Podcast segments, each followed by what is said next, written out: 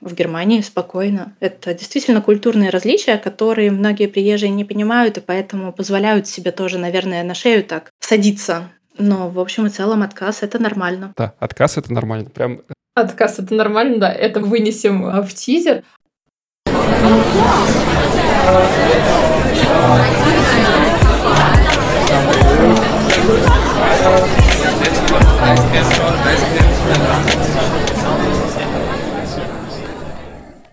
Привет, меня зовут Александр. Привет, меня зовут Саша. Вы слушаете 101 выпуск «Вас подкаст». Подкаст о переезде и жизни в Германии. Оставляйте комментарии на тех платформах, где вы нас слушаете. Пишите нам в личку, подписывайтесь на наш телеграм-канал. Это правда важно и помогает нам развивать наш подкаст. И не забывайте, что у нас есть платформы, где вы можете поддержать нас не только звездочками и комментариями, но еще и материально, чтобы мы могли и дальше монтировать выпуски, выкладывать их и придумывать новые форматы. Вы можете поддержать нас на Патреоне, Бусти или разовым донатом через сервис Buy Me Coffee. А сегодня у нас очередной тематический выпуск с гостем. И сегодня мы хотели бы поговорить о том, как устроена программа Au Pair, но мы про это уже говорили в одном из выпусков от лица и с гостьей, которая работает по программе Au Pair. А сегодня мы поговорим о том, как устроена эта программа с другой стороны. И сегодня у нас в гостях Полина. Привет, Полин. Привет-привет. Привет, привет. Артем, Артем, который муж Полины, он частый гость у нас и очень желанный. Он всегда приходит и успокаивает нас по поводу экономики и кризисов различных, которые нас э, ждут. Вот. А сегодня мы поговорим про немного другое. И, наверное, перейдем сразу к теме после небольшого знакомства. Полина, расскажи немного о себе, как ты попала в Германию, как давно ты здесь и чем занимаешься.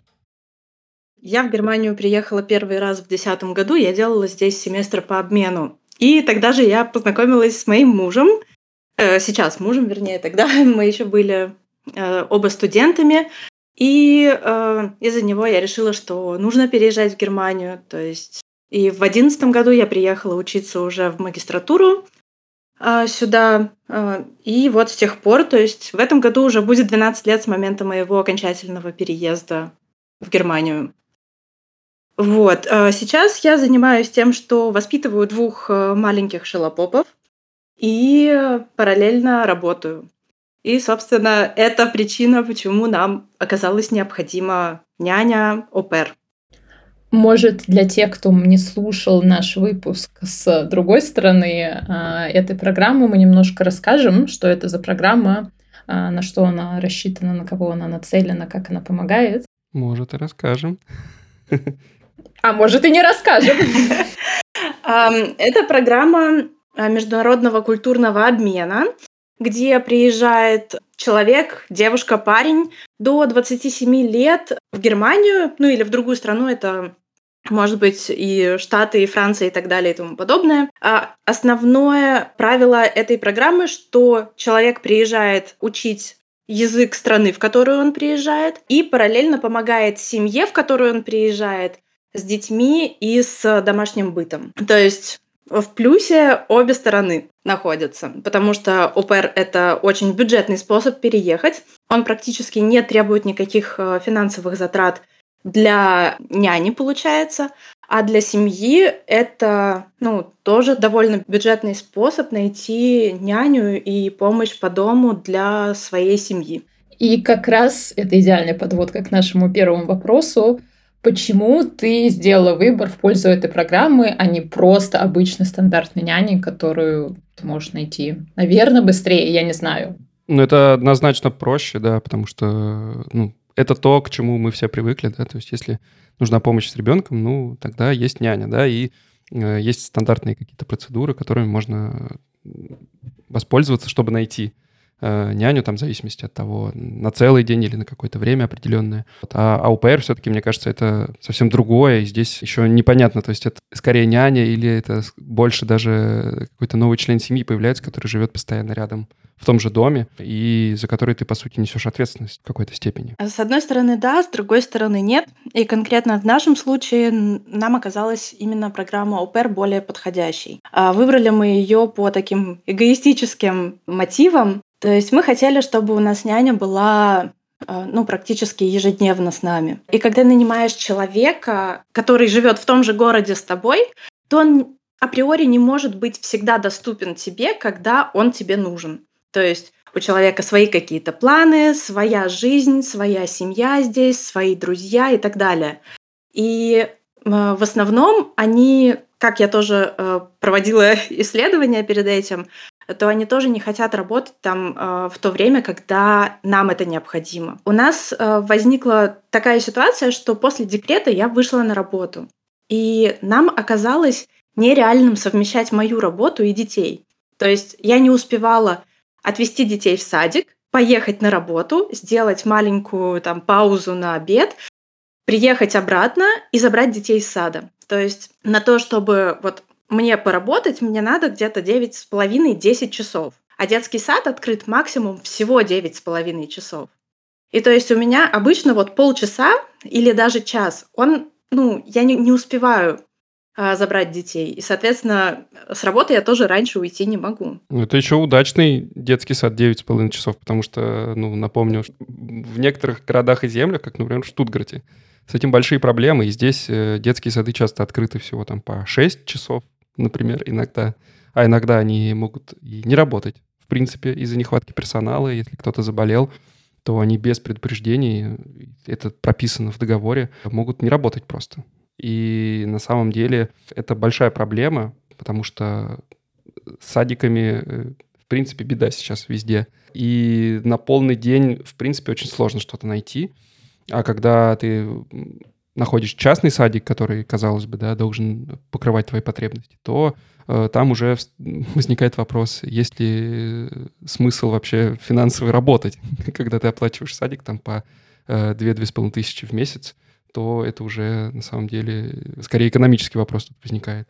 И понятное дело, что, наверное, для э, принимающей семьи это выгодно в плане того, что АУПР всегда рядом и всегда может помочь там и с детьми, и по хозяйству, но наверное, здесь есть и какие-то, э, как я уже сказал, какая-то ответственность, да, потому что все же, если человек, как, э, как мы обратили внимание, не, не имеет здесь семьи, друзей, да, и полностью э, зависит от людей, к которым он переезжает, и которому он помогает, то, наверное, здесь и обязанности возникают у семьи, которая принимает. Да, конечно, ты принимаешь в свою семью нового человека, который все время с тобой живет, который приходит в твою семью со своими какими-то устоями и бытовыми привычками. И вот это как раз большой минус э, этой программы, что няня пришла и ушла, а э, ОПР с тобой всегда остается. И, конечно, по этой причине надо подходить очень ответственно к выбору ОПР. Первую ОПР мы выбрали довольно быстро. Она у нас пробыла год. А вот э, вторую мы искали, наверное, месяцев 4 или 5 даже. Э, мы с ноября искали, и вот э, окончательное решение у нас, по-моему, только в начале марта было. И в конце марта она уже к нам приехала. То есть это действительно сложный выбор, когда ты выбираешь человека, с которым ты будешь год жить. То есть мы знаем, что многие пары расстаются из-за бытового вопроса, что просто не могут жить вместе. А здесь абсолютно чужой человек приезжает, которого ты до этого знаешь только там по видеосвязи, и все. Да, это действительно сложно. Более того, расстаться, наверное, так просто без каких-то причин не получится. Да, насколько я понимаю, ты не можешь просто без причины в какой-то момент сказать «нет». Наоборот, можешь. А, можешь. Да, окей. абсолютно. А, то есть э, ОПР э, заключается договор, он берется с сайта Агентуфио Arbeit. Это стандартный договор, который вы не имеете права менять.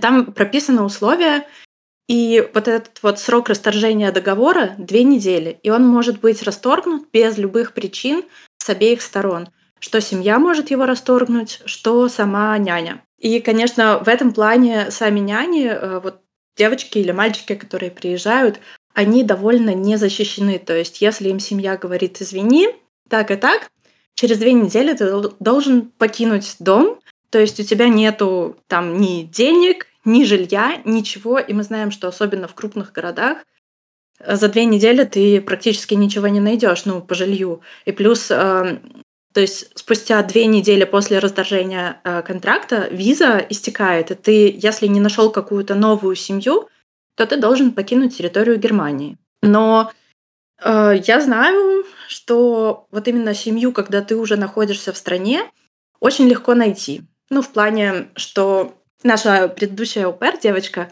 она общалась э, в чатах этих, в Телеграме про ОПР, э, и там многие искали новые семьи, и ну, я не знала, не знаю, не слышала ситуации, где бы не нашли новую семью за эти две недели. Интересно, ну получается, что по сути АУПР решает и закрывает вот эту потребность в бабушках, дедушках и родственниках, которые остаются, ну, которых иммигрант обычно не может взять с собой. И, э, ну, часто бывает, что какие-то родственники все равно есть в стране, куда ты переезжаешь, но иногда бывает, что нет.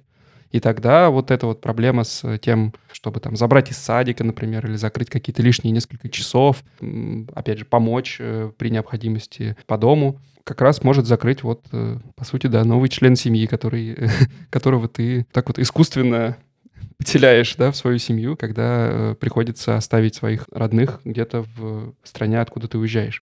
Если честно, я бы это не сравнивала именно с бабушками и дедушками, потому что это действительно в этом общении не, не будет такой душевности, да, как э, э в общении со своей семьей. Но это закрытие таких острых бытовых вопросов, потому что тебя избавляют ну вот как, например, в нашем случае у нас в семье, что входит в обязанности ОПР, это ежедневная а, какая-то легкая уборка, то есть запустить там робот-пылесос, например, да, протереть какую-то пыль, но только в тех помещениях, где находятся дети. То есть это кухня, гостиная, прихожая и детская комната. И а, приготовить э, ужин, ужин на всю семью, поскольку дети едят с общего стола, то, соответственно, не имеет значения, ты на двух человек готовишь, на трех или там на четверых, да. И после пару раз в неделю она укладывает детей спать у нас. Плюс отводит, забирает из садика. И благодаря вот этому всему, то есть получается, что я отстранена от вот этой вот гонки всех мам, которые после работы бегут, чтобы забрать ребенка, потом бегут, чтобы сходить в магазин, чтобы вместе с детьми приготовить покушать, накормить их, и уже пора укладывать спать. И, конечно, в этом у нас еще есть огромное преимущество, что я могу проводить качественно с детьми время. Бабушки и дедушки, конечно же, такого делать не будут. Ну, то есть они не будут закрывать твои бытовые потребности все. Ну, зависит, конечно, от бабушки и дедушки отношений с ними. Но в основном бабушки и дедушки это про другое, конечно. Это про то, чтобы провести время с э, внуками. А здесь это вот именно такие бытовые вопросы закрываются, которые ну, позволяют родителям больше качественного времени с детьми проводить, не отвлекаясь на быт. И у нас УПР э, забирает из садика детей, проводит с ними там час-полтора или два, пока я не приеду с работы. Когда я приезжаю с работы, по идее, ОПР свободна. И иногда она остается там с нами вечер провести, иногда она уходит по своим каким-то делам. Но в общем и целом я очень довольна тем, что я могу, не отвлекаясь ни на что, играть с детьми, разговаривать и так далее и тому подобное. То есть мне не нужно уже все эти по дому э, затыкать дыры, чтобы у нас было там и прибрано, и чисто, и приготовлено. Я могу просто наслаждаться временем со своими детьми. Ну вот у меня, знаешь, вопрос, возвращаясь к тому, как ты говорила, что сложно вот э, найти, не зная человека, который будет жить с тобой долгое время.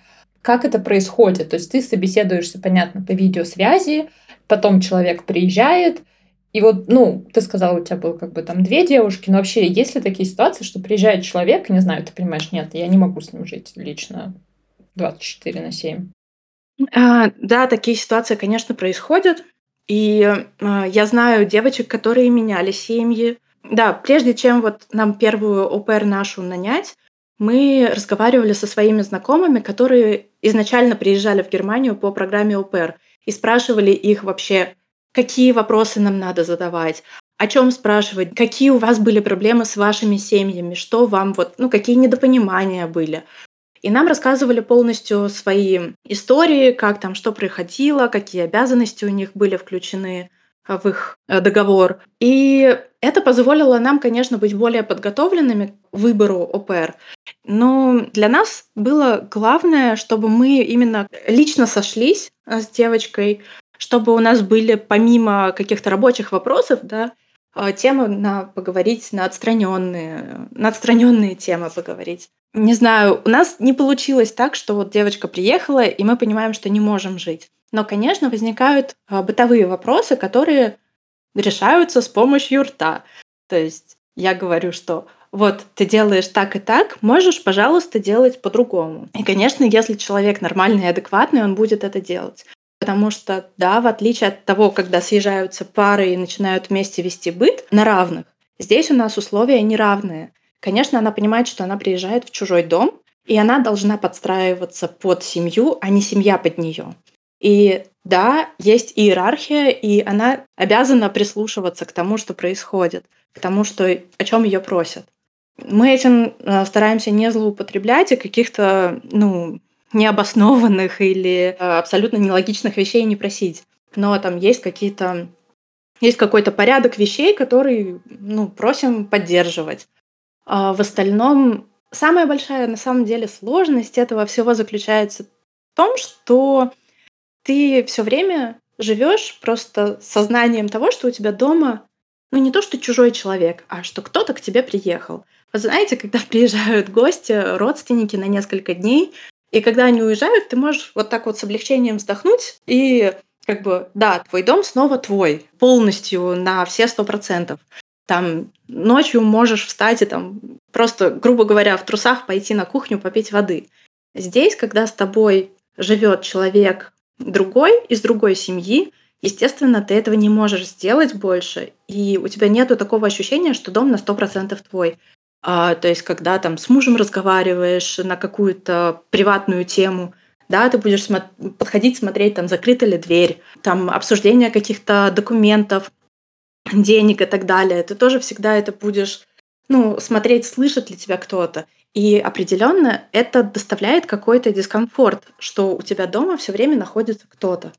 Но, с другой стороны, конечно, без такой помощи мы бы сейчас не обошлись. Поэтому всегда есть какие-то плюсы, есть минусы, с которыми либо ты готов смириться, либо нет. Сегодня у нас в подкасте есть необычная рекомендация для наших слушателей. Мы не очень часто рекомендуем другие подкасты, ведь наш собственный контент всегда в приоритете, но в этот раз мы бы хотели порекомендовать вам подкаст под названием «Локус контроля». Хоть этот подкаст находится в другом разделе каталога Apple, но там часто пересекаются темы с нашими выпусками. Например, в одном из выпусков обсуждался главный вопрос, который красной нитью проходит через многие наши выпуски. Нужно ли учить язык страны, куда ты эмигрируешь, в нашем случае Германии? И ответ спойлером, конечно же, нужно. Да, кстати, одна из ведущих сама приехала в Германию, поэтому она тоже может поделиться своими личными историями. А еще, актуалочка, в подкасте обсуждаются вопросы карьеры, и весь второй сезон, по-моему, посвящен этой теме как найти работу, и не просто как найти работу, а как найти работу своей мечты. Ну, я, кстати, нашел уже работу мечты, Саша, у тебя как с этим? Ну, я все еще на пути, но я знаю, что все получится. А еще это, кстати, важная тема, связанная с поиском работы. В локусе контроля много разговоров о ментальном здоровье и психотерапии, потому что в наше очень-очень безумное время важно ухаживать за своей кукухой, и ребята обсуждают, как сделать это правильно. Да, это, мне кажется, мы в нашем подкасте не очень много затрагивали эти темы, и, возможно, стоит вернуться к ним э, снова в каких-то новых выпусках. Может быть, даже и с ребятами что-то удастся сделать совместно. А нашим слушателям мы порекомендуем подписываться на подкаст Локус Контроля. Все ссылки в описании. Его можно слушать так же, как и наш подкаст на всех платформах. И в перерывах между нашими выпусками он отлично закроет пробелы своим интересным контентом. А с точки зрения, как вот живет э, девушка или молодой человек, кто приехал по программе ОПР, должна ли у них быть обязательно своя комната, отдельный санузел и так далее, и так далее. То есть в плане, допустим, если я живу, там, не знаю, в трехкомнатной квартире. То есть мне нужно выделить отдельную комнату, а отдельного санузла меня может не быть. Ну вот мне просто это интересно, чисто э, технический момент. Какие условия к кандидатам, кандидаткам которые ищут э, себе семью, да, и которые хотят переехать по программе АУПР. Мы обсуждали в выпуске с э, АУПР, да, который мы записывали. Ссылка будет в описании, если интересно, послушайте. А вот какие условия и требования к семье, которая хочет по этой программе принять у себя АУПР, э, мы еще не обсуждали. Вот здесь возникает вопрос, действительно, то и Какие условия и требования э, есть для э, семей? И вообще, что для этого нужно сделать, да, если ты вдруг подумал, что эта программа может тебе тоже э, подойти и помочь тебе? Для ОПР семья в Германии э, обязана предоставить отдельную комнату. Насколько я знаю, в других странах ОПЕР может проживать с детьми в комнате, но мне кажется, это, в принципе, как-то ущемление уже своих детей, к ним подселять чужого человека жить. Так что да, в Германии должна быть своя комната.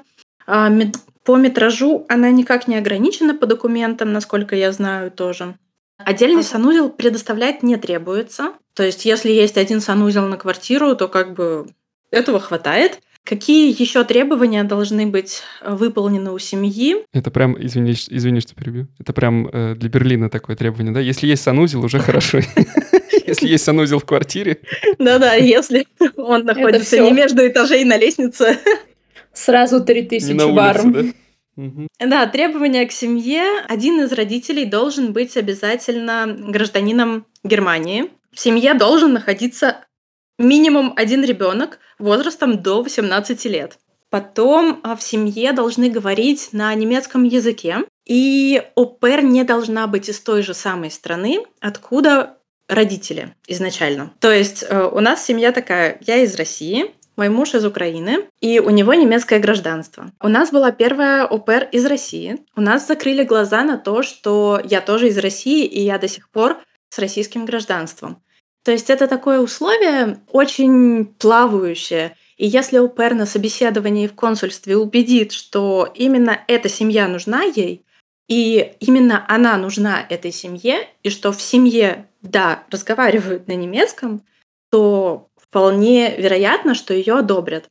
А, я знаю также, что с нашей предыдущей ОПР подавалась на туда девочка-армянка на тоже визу ОПР, и она ехала в армянскую семью. Понятно, что на это очень часто закрывают глаза. Сейчас у нас девочка из Украины, и э, ну, в связи со всей ситуацией э, ей виза для въезда была не нужна, и по приезду ей отказали в визе ОПР и дали просто визу по беженству. Но сказали, что по контракту ОПР она может продолжать работать. Поэтому пока что у нас э, таких проблем не было с тем, что одно и то же гражданство. Очень многое зависит от собеседования в консульстве на эту визу. То есть там же на самом деле еще много зависит от страны, из которой подается соискатель на эту визу. То есть требования от этого зависят. Что еще семья должна сделать до приезда ОПЕР э, в Германию? Это э, скачать договор с сайта Агентофио Arbeit, заполнить анкету о семье и обязанностях ОПЕР в этой семье, запросить э, в Bürgeramt расширенное Meldebeschainigung, то есть справку о регистрации, где будет указано, сколько у вас детей, что вы там где живете, по-моему, семейный статус тоже там есть. А также еще до подачи документов ОПР в консульство семья должна ей оформить медицинскую страховку для пребывания в Германии. В общем-то, это все. И многие требования к семье, они ну, такие очень вариабельные, то есть могут на них могут закрыть глаза, как, например, происхождение, что из одной страны вместе с ОПР. А могут не закрыть. Все зависит от э, собеседования, от э, того, кто проводит это собеседование, в каком он настроении. То есть такой личностный фактор тоже всегда присутствует. Еще я знаю, что не могут связывать родственные связи с э, АУПР, семью. Да.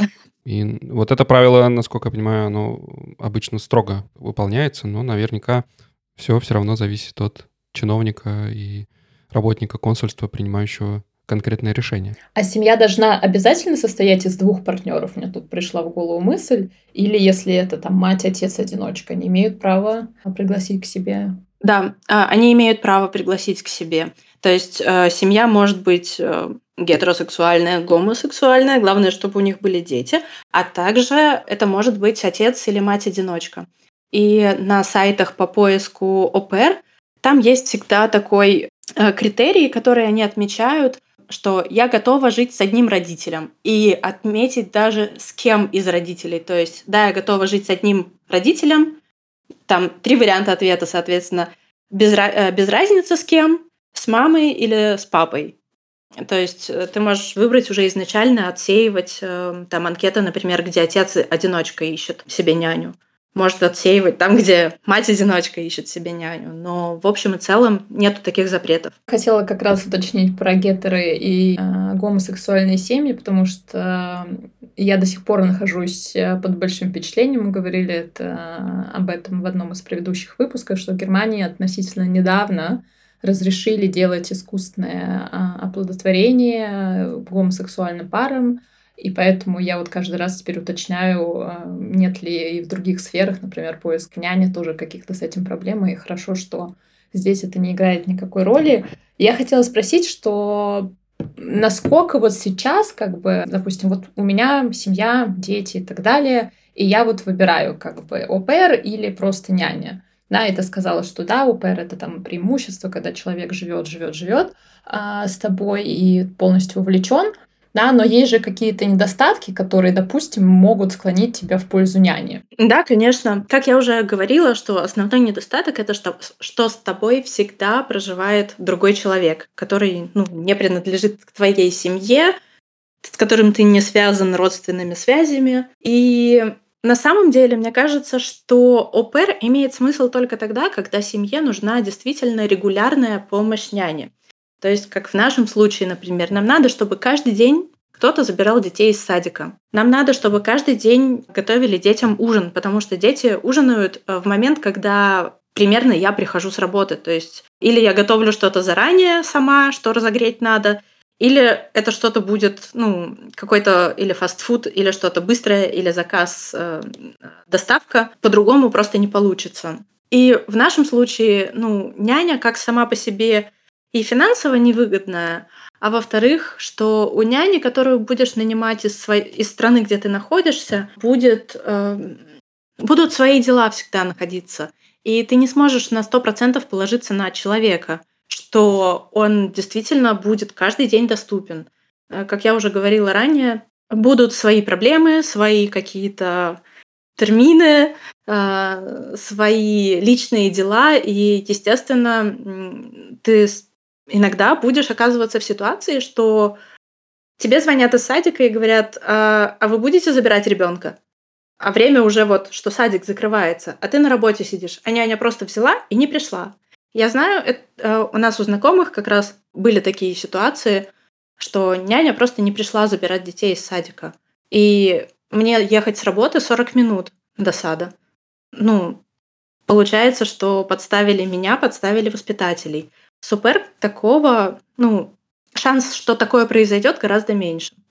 Э, собственно, именно по этим факторам мы выбрали ОПР, что, во-первых, она всегда будет на подхвате у нас, когда нам это нужно, поскольку нам нужна действительно регулярная помощь с детьми.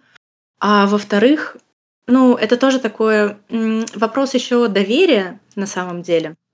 То есть, если я говорю, что окей, мне нужна еще и помощь по дому небольшая, то вот честно, я бы не хотела давать ключи от своего дома человеку, который будет приходить ко мне э, там с детьми посидеть. Пусть это даже будет каждый день, но он не живет с нами в доме. Может быть, проблема во мне, но я думаю, что не я одна такая с такой проблемой. И мне легче доверить человеку, который будет с нами жить, то есть для которого на этот год наш дом будет и его домом тоже. Плюс, конечно, финансово ОПР – это тоже выгоднее, чем приходящая няня, но не настолько выгоднее, как об этом рассказывают сами девушки, которые работают по программе ОПР. То есть, естественно, за тем, что они говорят, я получаю 280 евро, скрываются еще затраты, которые несет на себе семья. И это получается ну, намного дороже, чем 280 евро в месяц. Поэтому финансово это все равно выгоднее, чем няня, если няня приходит ну, на ежедневной основе с детьми посидеть. Но это не настолько выгодно, как думают сами ОПР-девушки. Вот мы и добрались до финансового вопроса. Да, мы, мы просто долго думали, когда составляли план, как его корректно задать. Давайте тогда расскажу про финансовый вопрос. А, здесь а, затраты делятся на два вида. Это прямые затраты и косвенные затраты. Прямые – это вот эти как раз 280 евро, а, которые идут на карманные расходы. Они оговорены в контракте, и ты не можешь в контракте прописать ни больше, ни меньше. Ты можешь договориться и доплачивать там, например, еще сверху этого ОПР, но в контракте должно стоять 280. Плюс э, с нас ежемесячно списывается за медицинскую страховку. Это 50 евро в месяц. Плюс по контракту мы должны еще платить 50 евро на курсы немецкого.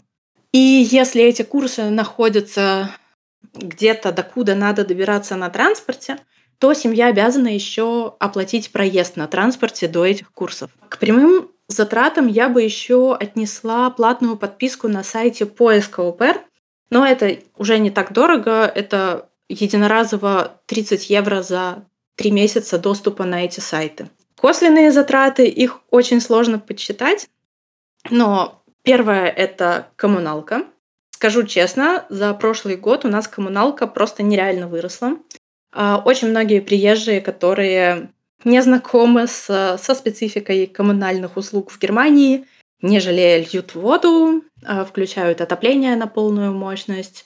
И это очень сильно сказывается. И пока человек с этим не столкнется сам, когда он получит счет за свой перерасход, он этого не поймет. Поэтому этот перерасход оплачивает семья. Привет, Саша. Помнишь, мы с тобой про это как раз говорили? Да, да. Это, это как раз э, я та приехавшая, которая... Э, ну, я жила, когда только приехала в Германию в ВГ, и я тоже была как бы не в курсе, и я включала батарею на 5 и открывала проветрить, как в Москве, потому что такая, ну, надо же зимой проветрить. Да, я тоже так в студенческом общежитии жила. Но когда ты действительно за все это платишь сам, ты по-другому уже начинаешь к этому относиться. И да, априори люди, которые э, обращаются не со своим имуществом, они не будут обращаться с ним так, как обращались бы со своим.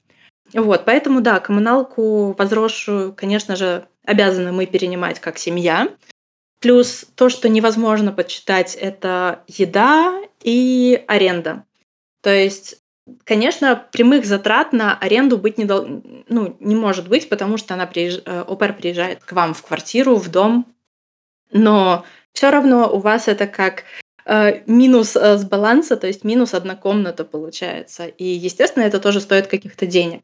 Мы живем во Франкфурте на Майне, и здесь, ну, одна комната в ВГ будет стоить, там, наверное, ну, там, 400-500 евро, может быть. То есть это мы вполне тоже можем отнести как к такому, что ОПР зарабатывает, грубо говоря. То есть, э, если говорить о зарплате ОПР, то это не 280 евро, это будет где-то, ну, наверное, тысячи полторы, да, с которых человек заплатит налоги, заплатит аренду, коммуналку, еду, и у которого остаются какие-то деньги после всех э, вот таких вот обязательных трат на развлечения. К слову сказать, э, когда я была студенткой, у меня таких денег на развлечения не было. То есть у меня было гораздо меньше, чем 280 евро на развлечения в месяц. Поэтому, не знаю, это не такая плохая зарплата в Германии. Ну, на эти деньги вполне спокойно можно жить. Мне кажется. Когда у тебя уже безлимит на еду, напитки дома, то... Ну, жить-то на эти деньги не нужно. Ну вот, да, это, это развлечение, одежда какая-то, да. То есть мне кажется, что этого вполне хватает. Ну, я тоже могу сказать, что я когда переезжала в 21-м даже году, у меня стипендия была 1200, по-моему. Я жила в Берлине, снимала комнату за 600 и платила сама за страховку, она стоила 120. В общем, как бы если все считать, все обязательные косты, получалось, что да, как бы, то есть, мне кажется, свободных денег, назовем их так, у меня оставалось по факту меньше. Поэтому эта программа не такая уж и плохая, чтобы переехать в Германию, выучить язык и как-то закрепиться здесь. То есть многие говорят, что там получаешь копейки, за это должен как-то отрабатывать, но по факту это твои свободные деньги, это не зарплата, это действительно карманные расходы. Как они называются в контракте, даже не стоит зарплата в э, контракте, стоит Taschengeld. Я не знаю, буду ли я давать э, своим детям, когда они достигнут подросткового возраста, такую сумму на карманные расходы, и, скорее всего, нет. Нет, я абсолютно согласна. Мне кажется, 280 евро в месяц это классно. Опять же, да, учитывая все там факторы безлимита на еду и все-все-все. А этот контракт, может, ты говорила вначале, просто прослушала, он заключается на фиксированное время или не на фиксированное, или его надо пролонгировать, или как то насколько как бы девушка приезжает или молодой человек вам? Потому что ты инвестируешь, по сути, в то, чтобы обжиться с этим человеком, чтобы принять его в семью, там как-то состыковать все привычки, и э, получается, что через 6 месяцев или год уже э, нужно искать нового человека и заново привыкать, заново проходить через все эти этапы. Да, условия УПР в Германии такие, что минимальный срок контракта составляет 6 месяцев, максимальный 12 месяцев. И продлить э, после 12 месяцев его невозможно. Плюс ко всему, э, каждый человек, который принимает вот участие в программе УПР, именно как няня, он может только один раз в этой стране принять участие как няня э, на срок до одного года. Я знаю, что можно это как-то продлить, но уже продлевать не как ОПР, а по контракту э, вроде как э, шпрахстудент, то есть как языковой студент, который тоже живет в семье. Э, ну, эта семье получается немного дороже, но я не знаю, что там по финансовой стороне. Я знаю, что так э, одни из наших знакомых делали. То есть у них вот второй год живет одна и та же ОПР девушка. А, но им это, они говорили, что обходится чуть-чуть дороже. Насколько не могу, к сожалению, судить. Да, а, действительно, надо инвестировать время в налаживание контакта, и еще очень большое время уходит на то, чтобы выбрать новую ОПР. У нас а, с предыдущей девочкой заканчивался контракт в середине марта, и мы начали поиски в ноябре месяце. Э, ну, поиски новый. И, как я уже говорила, мы нашли новую ОПР только в начале марта. Это просто нереально долго. Он, у нас э, две девочки ОПР, с которыми мы заключали контракты, они слетели, слетели на стадии э, подачи документов в консульство. Просто они вроде как на собеседовании все казалось ну, вполне адекватным, э, хорошие такие, с детьми разговаривали по видеосвязи. Все было прекрасно, пока не дошло до консульства. И просто, ну, там был полнейший неадекват, когда в консульстве чуть ли не разгром устраивала девочка, что почему ей визу не выдают, хотя мы сказали «жди», и ну, тут нельзя сейчас пикать в наших обстоятельствах, что мы с тобой из одной страны изначально, а, плюс вся мировая ситуация, надо просто тихо сидеть и ждать, и, скорее всего, нам все разрешат но так не сложилось. И вторая девочка оказалась у нас абсолютно не самостоятельной. То есть э, она была из Узбекистана. И чтобы просто показать, насколько это была не самостоятельная девушка, мы, находясь в Германии и не зная узбекского языка, ей искали курсы немецкого в Ташкенте, которые предлагают экзамен, который принимает консульство Германии в Ташкенте. И После этого мы подумали, окей, хорошо, это мы в ее стране сейчас ей ищем курс. А что будет, когда она приедет в Германию? Нам надо будет ее везде и всюду выводить за ручку, все вопросы за нее решать. Это просто как будет еще один маленький ребенок. Нам все-таки нужна помощь с нашими детьми, а не еще один ребенок, за которого решать все его проблемы. Но надо сказать, что девочка, которая у нас приехала сейчас, нам с ней безумно повезло. Во-первых, она очень вкусно готовит. А, Ее обожают дети. Она делает с детьми разные поделки, и она этим детей очень сильно к себе подкупила. И ну, с ней в бытовом плане вообще никаких проблем нету. В прошлой, кстати, тоже не было никаких проблем. Ну вот, единственный такой вопрос это что с тобой все время находится другой человек. Но еще такой фактор, что очень многие хотят ехать именно а, в семью, где один из э, родителей изначально из твоей страны или говорит на твоем языке. И вот наша первая девочка была как раз, а, она хотела, чтобы кто-то был или из Украины, или из России, э, из э, гастродителей. И она изначально искала такую семью.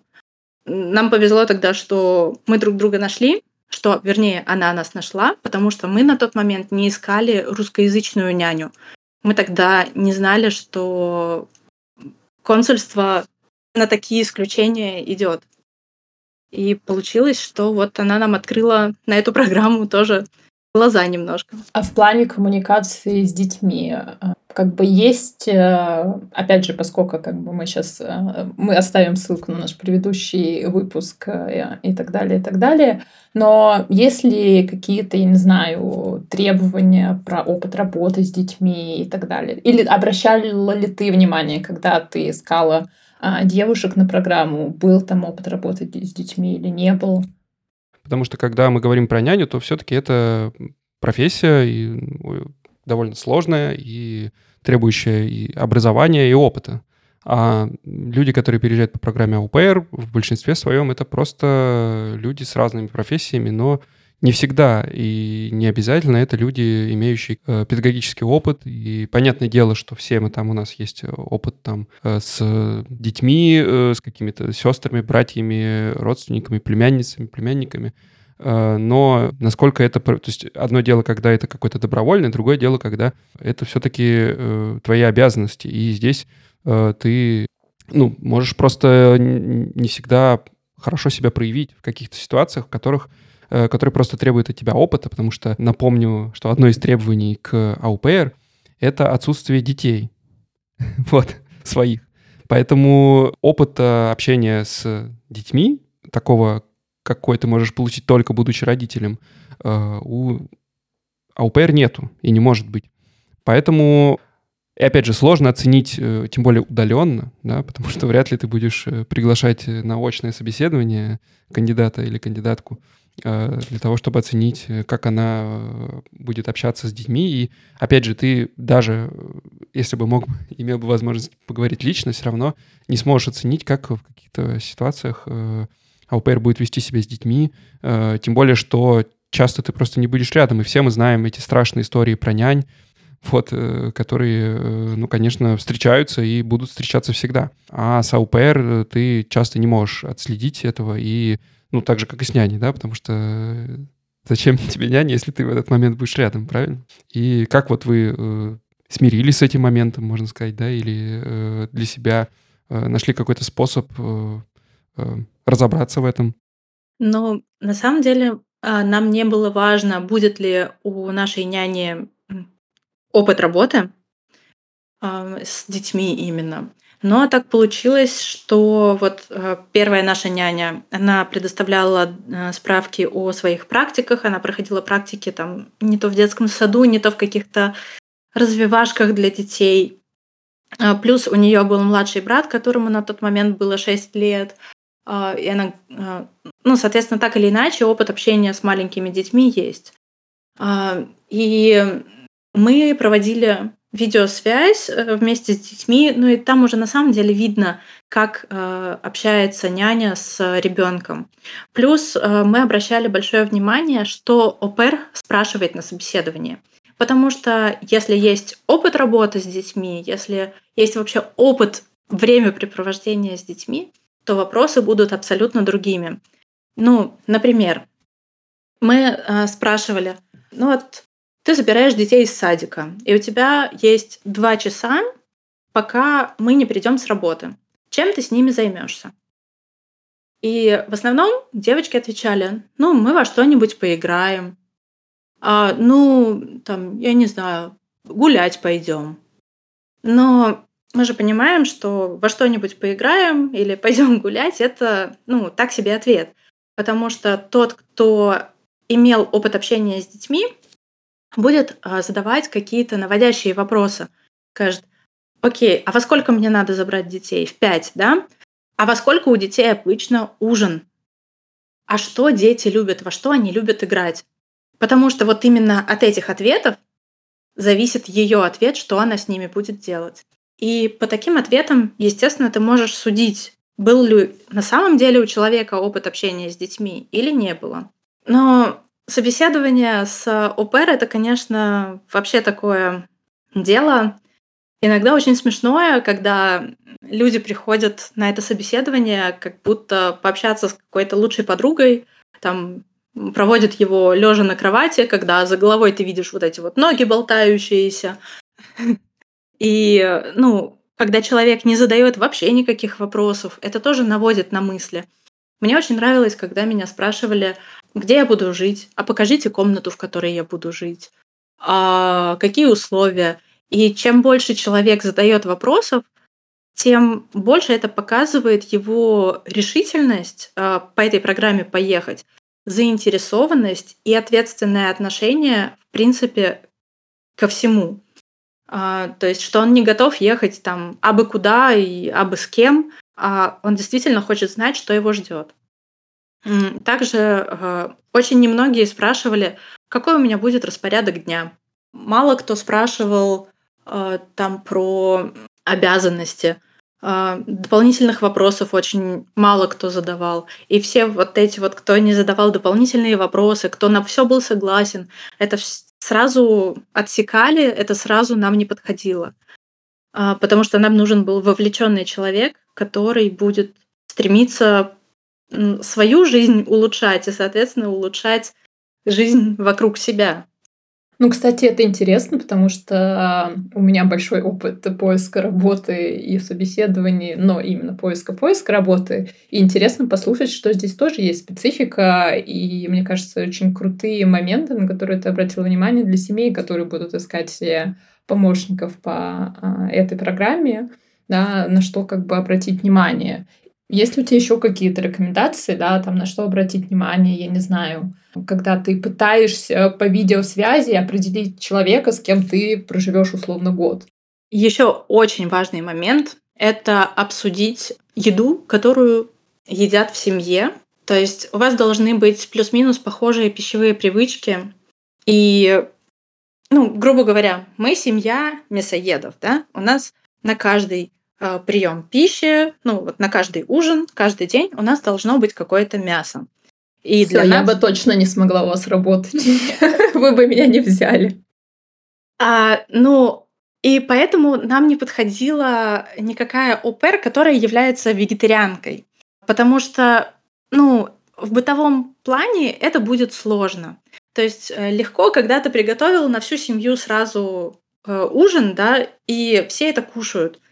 Также, кстати, вот э, очень много сталкивалась с мыслью, что э, программа УПР это просто использование девочек в своих корыстных целях, чтобы они полностью твою семью обслуживали.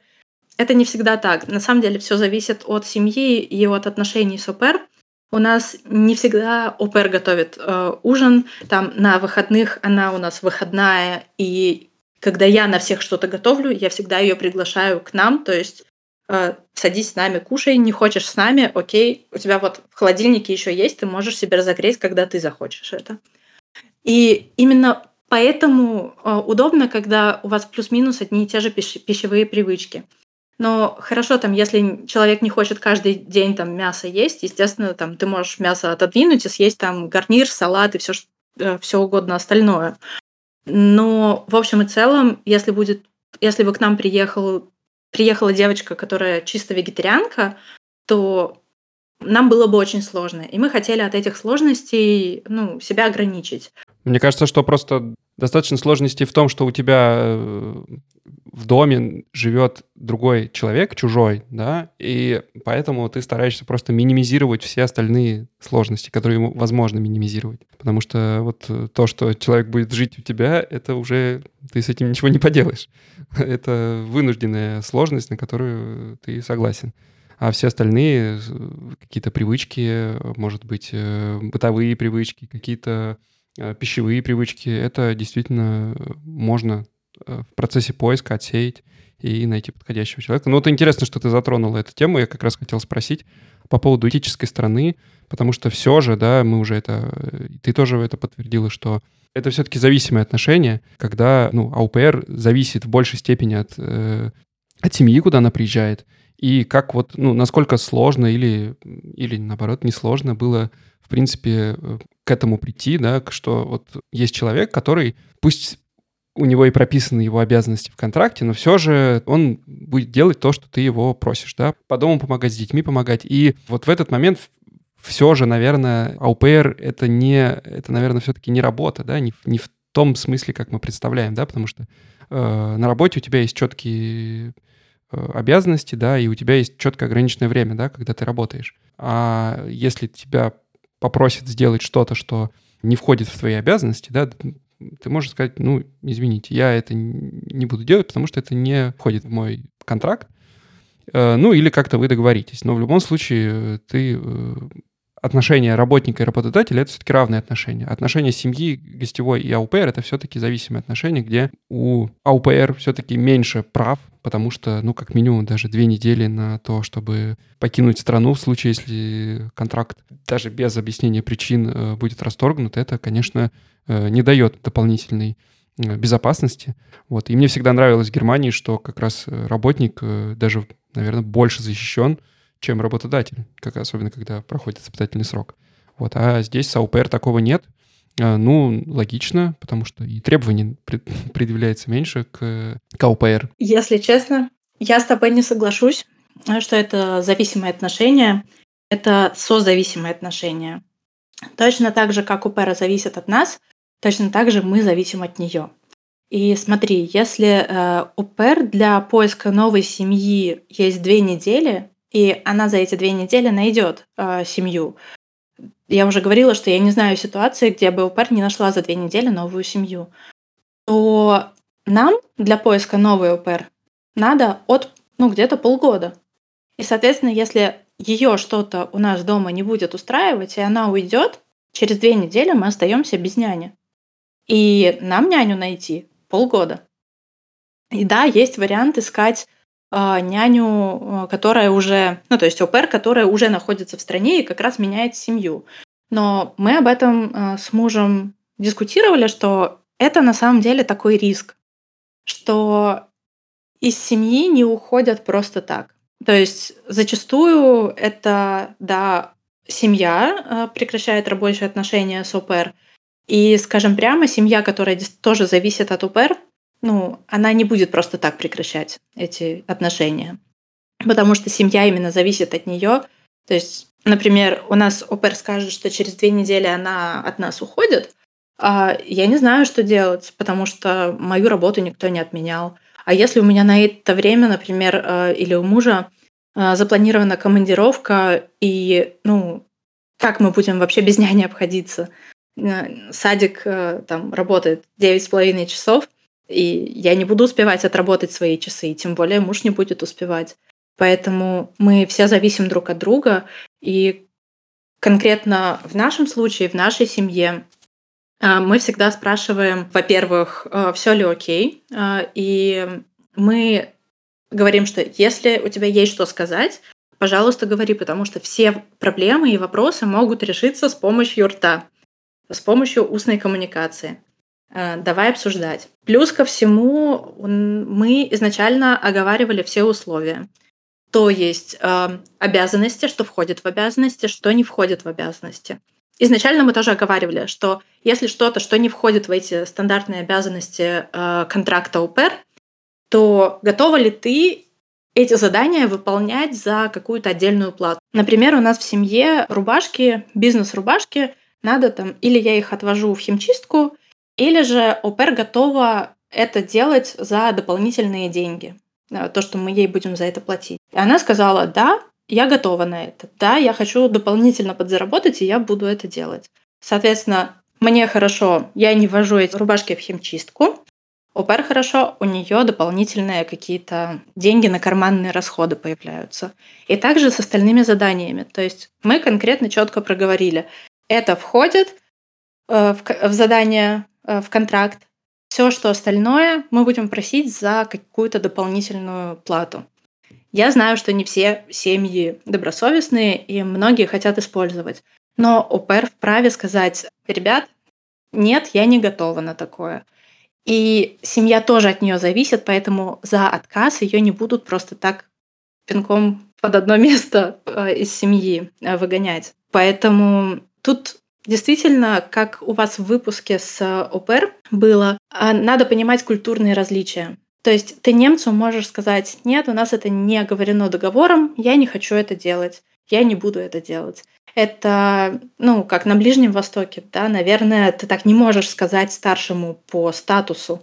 В Германии спокойно. Это действительно культурные различия, которые многие приезжие не понимают, и поэтому позволяют себе тоже, наверное, на шею так садиться но, в общем и целом, отказ — это нормально. Да, отказ — это нормально. Прям Отказ это нормально, да, это вынесем а, в тизер. А если вот ты просишь что-то сделать, да, девушку, то, соответственно, вот эти дополнительные деньги, ты дописываешь контракт, или ты платишь ей кэшем, или как это финансово, налогово, не знаю, а, технически проходит? А, это тоже платится, как ее карманные деньги на э, банковский счет. Мы это никак не скрываем. Даже вот на сайтах поиска ОПР есть пункт, э, в который, э, который ОПР сама, ну, соискатель, зачеркивает, что да, я готова на дополнительные какие-то задания за дополнительную плату. То есть, поэтому мне кажется, что это, в общем-то, нормально. Но налогово без понятия, честно. Но э, на самом деле с ОПР могут быть разные финансовые отношения. Например, э, мы ей даем доступ э, к нашей карте э, банковской, и иногда просим ее зайти в магазин и что-то докупить. Ну, крупные закупки делаю я, привожу, э, привожу все домой на машине, но иногда бывает там на вечер, на ужин не хватает какого-то там маленького ингредиента, и тогда она заходит в магазин перед тем, как забрать детей, покупает это, и, соответственно, деньги списываются с нашей карты. А иногда а, а, она покупала это у нас за свои деньги, и мы их ей просто возвращали также на карту. Поэтому как это с налоговой точки зрения, ну, то есть это может быть возврата долга или еще что-то такое. Никто никогда этого не скажет. То есть финансовые отношения с УПР могут быть абсолютно разными. Да, ну, наверное, будем на этой ноте завершать, да, э, выпуск. Да, всегда знаете, когда говорить «нет», и это применимо ко всем э, сферам вашей жизни. Да, и всем сферам вашей жизни. Нет, значит нет. Вот такой вот у нас будет. Э, ну да, с последними новостями про Линдемана так вообще это... Актуально, залетим в тренды. Точно. Э, да, спасибо тебе, Полин, что поделился историей. Действительно, оказывается, все не так сложно, а может быть, с какой-то стороны, наоборот, сложнее, но в любом случае это реально, и тем, кто э, кому действительно требуется такая помощь постоянная, тем, кто страдает от отсутствия родственников здесь э, и возможности на какое-то время полностью положиться да, на кого-то, это, конечно, большая помощь, и стоит задуматься, наверное, о том, чтобы Э, воспользоваться этой программой, но, конечно, не забывать про недостатки. Спасибо вам большое за интересный разговор, интересные вопросы. Спасибо тебе. Вот мне, честно говоря, настолько а, далека а, от этой темы, и мне все равно было очень интересно. Я уже подумала, окей, если когда-нибудь у меня кто-нибудь появится, я Вернусь к нашему выпуску, переслушай его и озадачусь поиском. Мне кажется, не хватает еще программы такой же только для того, чтобы приглядывать за э, животными. Котами. У меня да, несколько знакомых переехали с собаками и вот теперь страдают от, от того, что теперь приходится находить возможность оставлять у кого-то. Да, сегодняшний выпуск будем завершать. Напомним про оценки, отзывы. Ставьте нам звездочки, оставляйте комментарии. Каждый комментарий — это одна ступенька наверх для нашего подкаста. Каждая ступенька наверх — это неоценимая. Бесконечной лестницы. Бесконечной лестницы. Бесконечного контента. Бесконечного подкастинга. А, каждая ступенька — это большая помощь нам. Мы можем развиваться, а наше развитие — это значит улучшение качества наших выпусков. А, хотя куда уже качественнее. Мы и так уже топ качества поставляем, но нам это все очень важно, поэтому призываем вас ставить нам лайки на тех платформах, где вы слушаете, подписываться на наш телеграм-канал, делать нам донаты на кофе слэш пиво. Да, это точно. Ну и следующий выпуск, как всегда, новостной. Надеюсь, что с видеоверсией. И сегодняшний выпуск завершаем. Услышимся. Всем пока. Пока-пока. Всем пока.